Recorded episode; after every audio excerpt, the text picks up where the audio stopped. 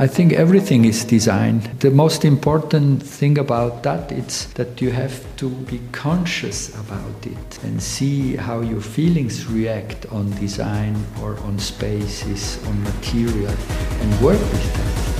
Hello and welcome to the Baufritz podcast. Today we are speaking to designer Alfredo Häberli about how to find order in the chaos of the building process.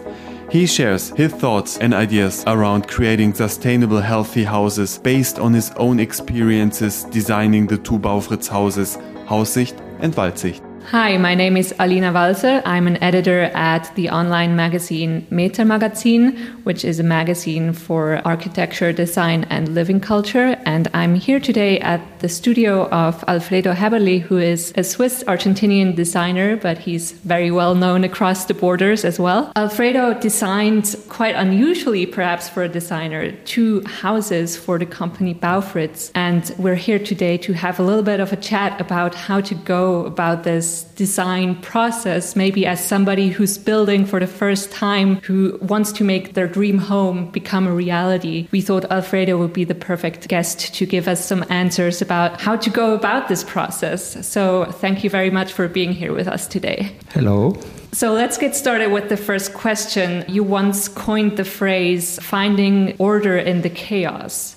So, what does this mean for somebody who's about to start this maybe quite overwhelming but also exciting process of building their dream house? Yes, I came up with this sentence by looking to our world, nature, universe. I think everything it's a chaos. And what I try to do as a designer is to find a logical way in this complexity and at the end to have some real product out of it. I like to talk about precision because it's like the systematic, the rational, and the poetry, which is the incredible, the soul, the invisible. I like to work with these two thematic, and my world of design is based on these two topics. So it's really about bringing the ideas down to earth and making them a reality in the end. Yes. Hmm. So, are there any guidelines or advice you would give to somebody who's about to build their first house? Um, how can they approach this enormous task? Important for me, it's how does the everyday life look like? in this person, in this couple, in this family. I try to find the needs I try to ask them what are the hobbies, what do they do in the everyday, in one day, in the week, in the weekend, what kind of feeling do they want to have by staying at home, by living the house. And this is already a context that helps me a lot to create an image for a possible architecture. Mm. And with Baufritz, it's also really great because they really make these custom made houses, right, that are really tailor made to the needs of the client. And so the person is at the center, I think. And then during the building process um, or the building phase, what do people who are maybe first time builders need to know? Something that uh, nobody knows when you build your first house, it's that you need a lot of time. A lot mm-hmm. of time because there are just simple questions like which color do you like for this room, for the walls, which faucet fittings do you need in the bathroom, which tiles, which floor do you like, and alone this simple question for us it's maybe easy to answer but not for a normal person who never built before. And i think it's extremely important to know that building means to have time at the meantime, working with an architect, a designer, or with Baufritz, which creates your house from A to Z, the whole process, it's really important to trust a company, to trust an architect for that process. And even if it takes a, a while, you need this dialogue, you need this, this help and the trust. Yeah, absolutely. And I think with Baufritz, you have the advantage of just having like one person that's your sort of sparring partner in this process, right? Um, you don't have to speak with all the different builders yourself, but really somebody manages your project, which makes it a bit more manageable overall, I think, right? Yes, totally. So for Baufritz's uh, 120 year anniversary, you developed a model home, uh, which is called Haussicht, which is in Erkheim, close to their headquarters How did this collaboration come about?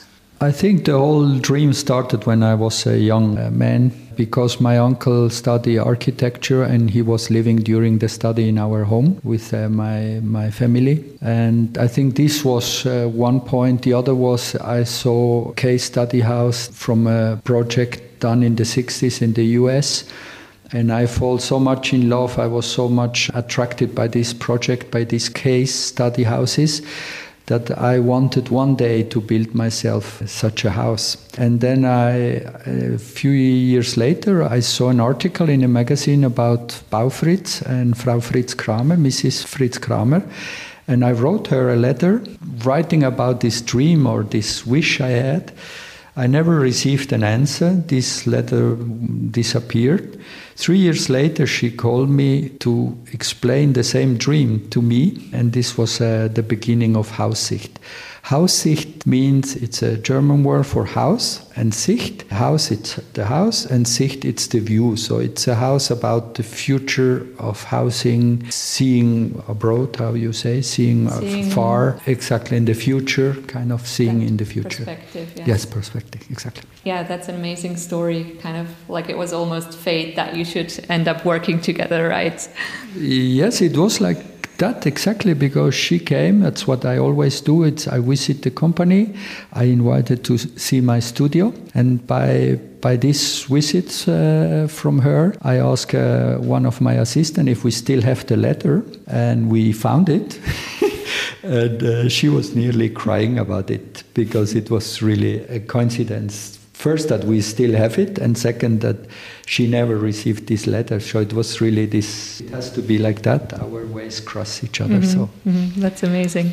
So what difference does it make to you whether you're designing a product or a house I don't really see a difference. Of course, if I design a glass, something simple, of course it's less complexity. But as soon as I start with the office chair or the electric car or the industrial design product, I have this this team, these people, these different materials, techniques, handicraft people who are working for the same project and the complexity arises immediately. I don't see uh, a real, real big difference in it. But by doing a house, not as an architect, I try always to add some value, to, to look to normal things, um, hopefully different. And this makes maybe a difference, or this is why I was so impressed by Ray and Charles Eames doing these case study houses in the US, because it was really looking different than the other houses. Mm-hmm. So, Haussicht was the first house that you built and designed. What was this experience like for you, and how did you approach the task? Um, I tried to find new thematics, which was until then for myself, of course, but was not so obvious. So, as an example, I put the sleeping room in the ground floor. Normally, we put it on the upper upper floor, uh, which is strange for me because you go there to sleep and you close your eyes and you have the most fantastic view. So I, I was more inspired by an ocean uh, ship. So I took the sleeping room underneath in the ground floor with small rooms and, and tiny windows in a way. And then on the upper floor with the desk, the view, the terrace with the nice view, which the name came from. And also the roof looks like a construction of a boat. So I was very inspired by the typography, typology of a ship. These are one thematic. The other was I tried to give to the rooms, to the sleeping room, to every room a neutrality. Neutrality means that I wanted to create rooms which give a freedom for different uses after the time. This thematic by the different generation over the time, how it changed when the children rise up, when they get adults, when they go away. Then I, am able to use the same room for an office or for a sewing room or for a yoga room. This was my aim, adding value to the existing architecture. So, you already mentioned that you drew inspiration from a ship for this project. Were there any other sort of big design ideas or thoughts behind Haussicht? Yes, of course. The main thematic that Baufritz has is ecology and uh, biology. And for me, it was totally clear that's the only way to go in the future. I like this a lot, and it was the big challenge I, I ever had. Uh, it's a thematic that I was dealing with, but not in such a high level. And so I'm very proud about it because I really was able to build my dream in reality with this extremely strong context. Yeah, and I think your house, Haussicht, which can also be viewed in Erkheim, really shows this versatility that Baufritz has with their timber construction. You can really make your dream, whatever your aesthetic sensibilities might be, come true in a way. I mean, we have we have to say that it's one of the most intelligent material ever, wood. Mm. You can build tremendous things from boat to planes. The first planes were done in, in wood, just imagine. And it just grows again.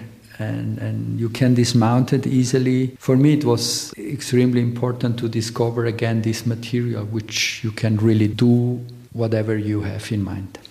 Yeah, absolutely. And of course, it's also recyclable, which is uh, one of the unique features of Baufritz houses that they're completely recyclable, which is kind of amazing if you think about it. So, what drew you to working with Baufritz initially, and what was your experience like working with them? I had fantastic professionals with me. It was a fantastic cooperation with the engineer, with the handicraft people, uh, with all the technician behind it. And of course, it's always uh, a challenge because I have to convince them for my vision, and uh, we did it together. So uh, this is very, very nice. And I have to say that when we finished the house, it was a very emotional moment to stay with all the all all the people who worked once uh, in this house. They came to have a beer together, and it was a fantastic moment because you saw then how many professions that are coming together and to see all these people and have a drink together was one of the most beautiful moments to staying there in the terrace fantastic also about the house was that we all had place enough to stay there. So it's a big house with the lake in the in the in the middle, in between the two houses, and some of them they went to to swim afterwards. Yeah, so happy we're there. That sounds like a great party. So this first collaboration with Baufritz obviously was a success, and you went on to do another joint project, uh, which is called Waldsicht, which is again a German composite word of Wald, which means forest, and Sicht, which means view. So I would imagine you have a view of the forest from this house, and it's located close to Bern in Switzerland. What makes this building unique?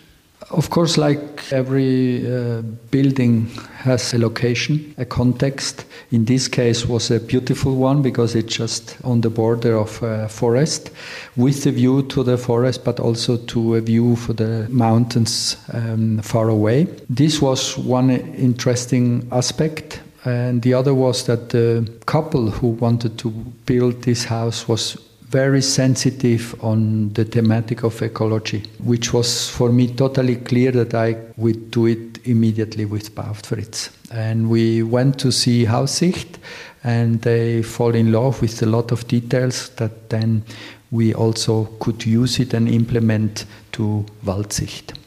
We already kind of mentioned it. Every house has a context, but how important is the relationship of the building to its natural surroundings to you, and how did this influence uh, your design process for Waldsicht?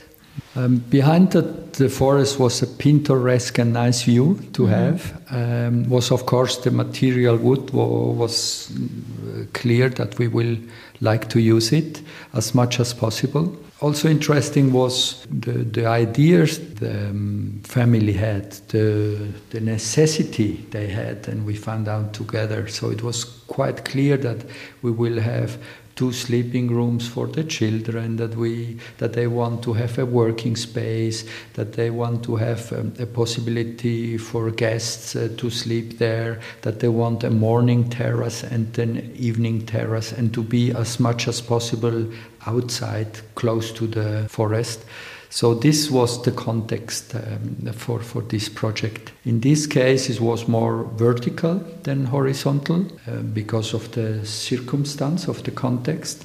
Uh, interesting is that uh, together we decide to have two sleeping room for the children, a neutral room in the basement, then in between uh, the living room, kitchen, and the two terrace combination, and the possibility to walk out to the forest directly from one terrace. And then on the on the top floor the sleeping room and working space for the parents. And it's interesting because you cannot imagine how how quick these children disappear from home they go to the city to study. They are away in 80 20 years. They are away. They are already 7 and 9 so in, in, in next 10 years they will be away from these rooms. So for me was important to, to create spaces that are neutral in the meantime to give this house the possibility to change over the years with the functions. That was uh, very important. And it, it is it is for every project i do yeah, of course. Also, this like longevity and this durability of of these houses is another part of their sustainability also because the longer something lasts the more sustainable ultimately right exactly and it's good if if it age well I not only mean the patina of a material, the quality of a material, I mean the concept of the rooms, mm-hmm. which is for me important because maybe when you are a family and you are young, you need different corners, different spaces to, to avoid maybe or that, that each person needs his own space or his own corner. When you are elderly, you need less space. And what do you do with the other rooms or with the space? Can you rent it? Do you have a second entrance which gives you a possibility to have the house splitting into families, whatever? These are at the moment very interesting uh, concepts to work on.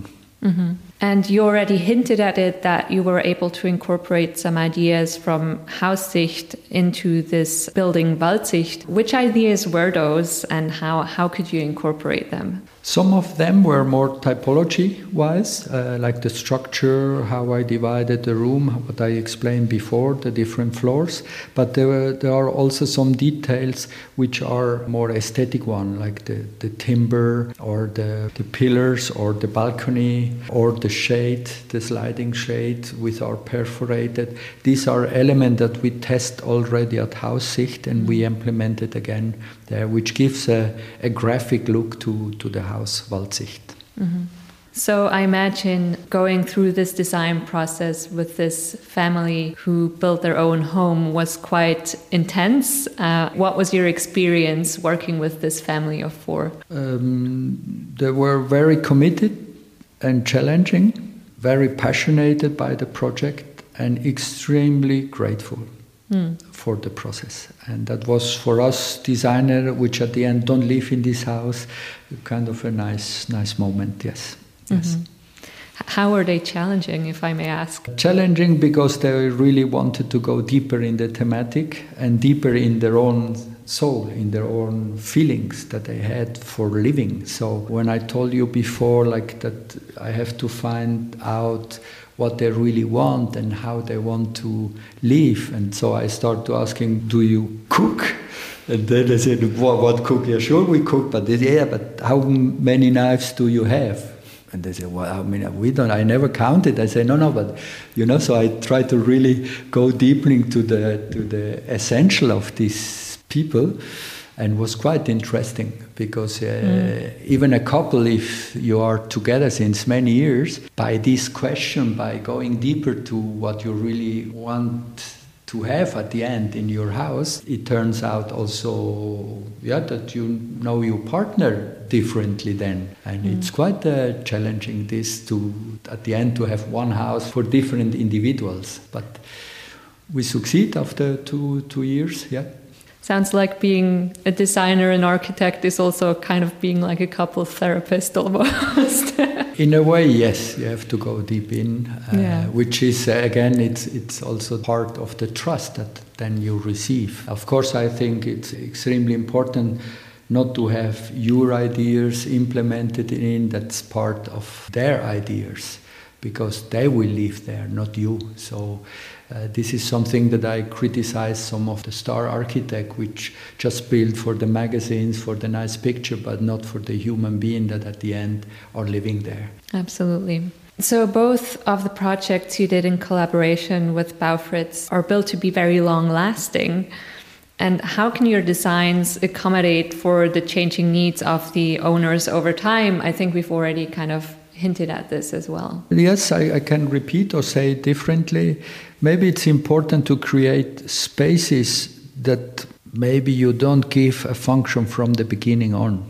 You need courage to design a house which you cannot name from the beginning for what will be used. But I have a lot of experience already, and I, I go and visit a lot of private houses um, and big houses to learn out of that. And Haussicht was, as an example, all the cabinets, I turn the function, the accessibility to the cabinet, it's from the corridor, from a big corridor in Haussicht and also in this house. Because of that, I create neutral rooms on the other side, which you don't have to name it for what it is. It has just a square meter surface and a nice window. But if you at the end use it for your yoga or for writing for your office or at the beginning for a as a children room, doesn't matter. It will change over the year, and this is interesting. But also the space from the other side, from the cabinet. What do you store there? Maybe at the beginning it's a wardrobe for the children's room, but when they are not there anymore, then it's storage for what? For something else, for your books, for your sewing machine, for your yoga mat. You understand? So it changed even that. And this is interesting to find function, different function, and keep it open that works over the year. So, what have you learned for yourself from working with Baufritz and building these two houses? Every project you start from zero, from scratch, there is no recipe for, for a result. The complexity, the context creates the surroundings, and you have to do something always new out of that. Of course, it's based on an experience, on your own experience, on the long years' experience of my studio, but every project is a new challenge. Mm-hmm. And Baufritz is of course, known for being a pioneer in ecological building for many decades now. So, what, what makes them unique in that respect? The extreme high level over the decades that they treat the thematic of ecology so radically. And that makes me extremely proud to have worked and to work with this company, Baufritz. And I think it helps me a lot because it gives me also a future because I know this is the way to go. And it's nice to take this challenge seriously, but enjoy it at the meantime. Mm, yeah, and I think their buildings will very much still be relevant in 50 years or so when, you know, a lot of older buildings will have to switch to clean energy or ecological materials, whereas these buildings already have them and are already way ahead of everybody else. Yes. So Baufritz houses actively promote good health as well. It's very important for them to create environments that are healthy to live in and to not damage the body because we do spend so much time in our houses. What significance did this have for you as a designer and did this also influence your designs? Yes, I think the most important thing on that is that Baufritz create spaces that are clearly healthy for people. From people, for people, but extremely harmonious with the nature and the human being. And this is, I think, what Baufritz means when they say they have healthy rooms. Sustainability and design sometimes are at odds with each other, but are they really, in your opinion? And can they even afford to be anymore in this changing world that we're in? No, I think ideally should it not be. Personal, I have always, I had always the interest in designing objects which last over the years. That's why I'm so happy that so many products are still in production over 10 years, 20, more than 20 years still in production. I don't follow trends because it's really not necessary. But at the meantime, sustainability, it's now very in and a good thematic, but it's only interesting if we do it together with the industry, together with the economy, then it makes sense. And uh, I'm a maker, so I really would like to do things that you can enjoy, that you need, that you can use, and, and, and to do it together with the industry in an ecological way. That's the maximum you can reach. That's my challenge. And how important is the collaboration with the builders, the craftspeople, other maybe architects or people involved in the project for you as a designer? As a designer, I can only convinced by doing it together with the industry, with the specialists, with the engineers, with the handicraft people. If I translate my ideas through these people together with the industry, it's the only thing that I can reach or that I wish to reach through them. Yeah, it's really it's always teamwork, right? Yes. Today, it has grown increasingly more important to create the ideal working environment. What does your working situation, your studio, or your you know working situation at home look like? As a designer, I'm lucky to to be responsible for ideas. So my studio looks like a sketchbook and a pencil. That's it. But uh, I think very important for for the working spaces are a nice table, a good chair, and the most important is the light.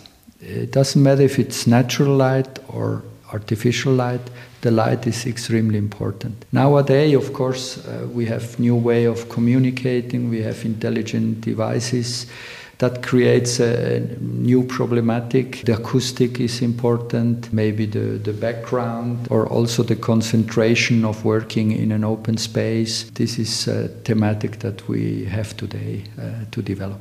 I have to say, being here in your studio, I can see how there's inspiration everywhere. Yes, of course. I like when I'm, I'm reflecting, I like to, to raise my eyes and see the distance. But the distance, I need it just to, I don't focus in anything. It just, I need the distance to have my thoughts uh, going on.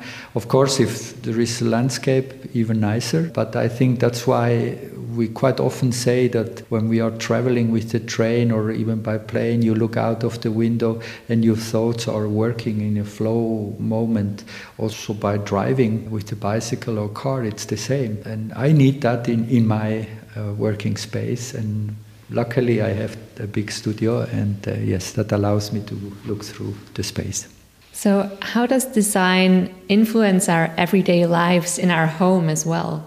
I think more than we suppose. It's about colors, it's about feeling, about material, tactility, beauty, light. I think everything is design. The most important thing about that is that you have to be conscious about it and see how your feelings react on design or on spaces, on material, and work with that. Then design makes constructive moment of your life. Otherwise, it stays superficial. Mm-hmm, mm-hmm. So, how do you engage with design in your own home? Maybe how does it influence you? I was lucky until today to have several houses, uh, experimenting the different feelings. Uh, no one of the houses we have are designed by me so it was always existing, renovating. I have to say now I have the feeling I could imagine how I would design my own house, but I'm pretty sure it would, together with my wife, look different. Mm-hmm. Because she's also strong on that. So I think it will not be a compromise, it will be something different than what I imagine nowadays. Mm-hmm. So, to close this interview, what, in your opinion, are the current trends in design around the topics of home and interior? In general, I don't follow trends because uh, when I work as a designer, I start a project and it, it's about between three and five years that I worked on it until it's finished. So I cannot follow trends because of that, and I'm not interested in it because Like I told before, I'm interested in long lasting designs and shapes and beauty. But of course, if I have to put it down to one possible trend, then is, I'm pretty sure it's sustainability, which I hope at the moment it's a keyword for everyone. Some of the products looks like that but are not and I just hope that uh, we go deeply in this thematic and I think this is a thematic that we work at the moment everyone. Yeah, absolutely and we have to start living it um, rather than just saying it. That's exactly the reason why after these few years that Haussicht was built and now Waldsicht that I know how great it was to build together with Baufritz such a high level of ecology in a house, uh, three-dimensional ecology. Uh, so it's uh, fantastic, makes me extremely proud, and it's enormous relevant. And we see how, how it aged. It aged fantastic. It, the charisma is still there, and it's even more important nowadays. Mm. Well, thank you, Alfredo, for this talk today. It was great to be able to visit you and hear all about your design process. Thank you. This was the Baufritz podcast with Alfredo Häberli. You can find out more information about healthy, carefree building at baufritz.com.